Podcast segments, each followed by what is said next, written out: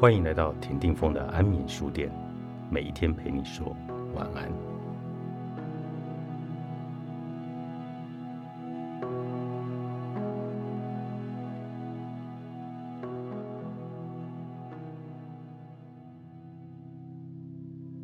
我记得我在生病之后的某天，趁身心状况比较好的时候，拜访了一位很久不曾碰面、素来极为敬重的师长。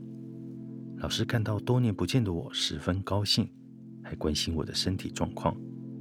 我向老师报告，因为存在着这些后遗症，所以我病后不太能去学校开会。想不到老师竟对我说：“你太幸运了，我要退休的那天，最高兴的就是不用再去开会了。”这时，我忽然感受到一件原本自觉感伤的事情，也可以转换成另一种角度来思考：不能开会。固然会想念久未谋面的室友，且不能参与诸多事务，也觉得遗憾。可是换一个角度来想，你可能因此拥有更多时间，可以投入写作或做菜等原本无暇之事。这无疑告诉我们一件事：不管你觉得它吉利或不吉利，幸福或不幸福，都只是众多观点之中的一个观点罢了。而看待任何一件事，其实都不只有一种观点。当大家觉得没用或很可惜、很遗憾的时候，你是不是能从一个保全身心的角度，反而看到它的好处、它的收获呢？一知之所以不知，这世界上有一些你知道的事，一些你不知道的事。你知道的，你能同情的了解；你不知道的，你就会觉得那个人挺搞怪的、挺可恶的，而不喜欢他。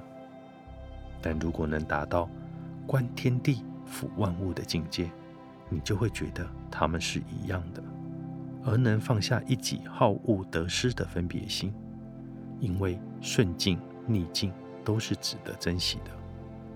顺境时，感谢天地间居然有人愿意这样对你，感谢能从这个世界获得美好；逆境时，感谢天地给你这样的考验，让你不像温室里的花朵。经不起任何风吹雨打，反而有机会历练，像生长在旷野中的大树，或是那些经得起恶劣环境的生物一样，在逆境中强化茁壮。所以，所有顺境跟逆境都是一样值得感激的，没有分别的，你都喜欢，同感逍遥，而心未尝死者乎？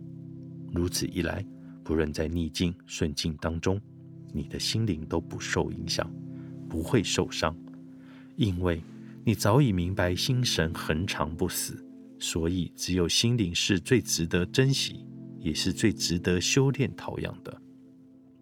庄子笔下的孔子最后说：“彼且择日而登驾。”像王仪一样的人，说不定早一天就飞升到彩霞的彼端，超脱凡尘，登天成仙了。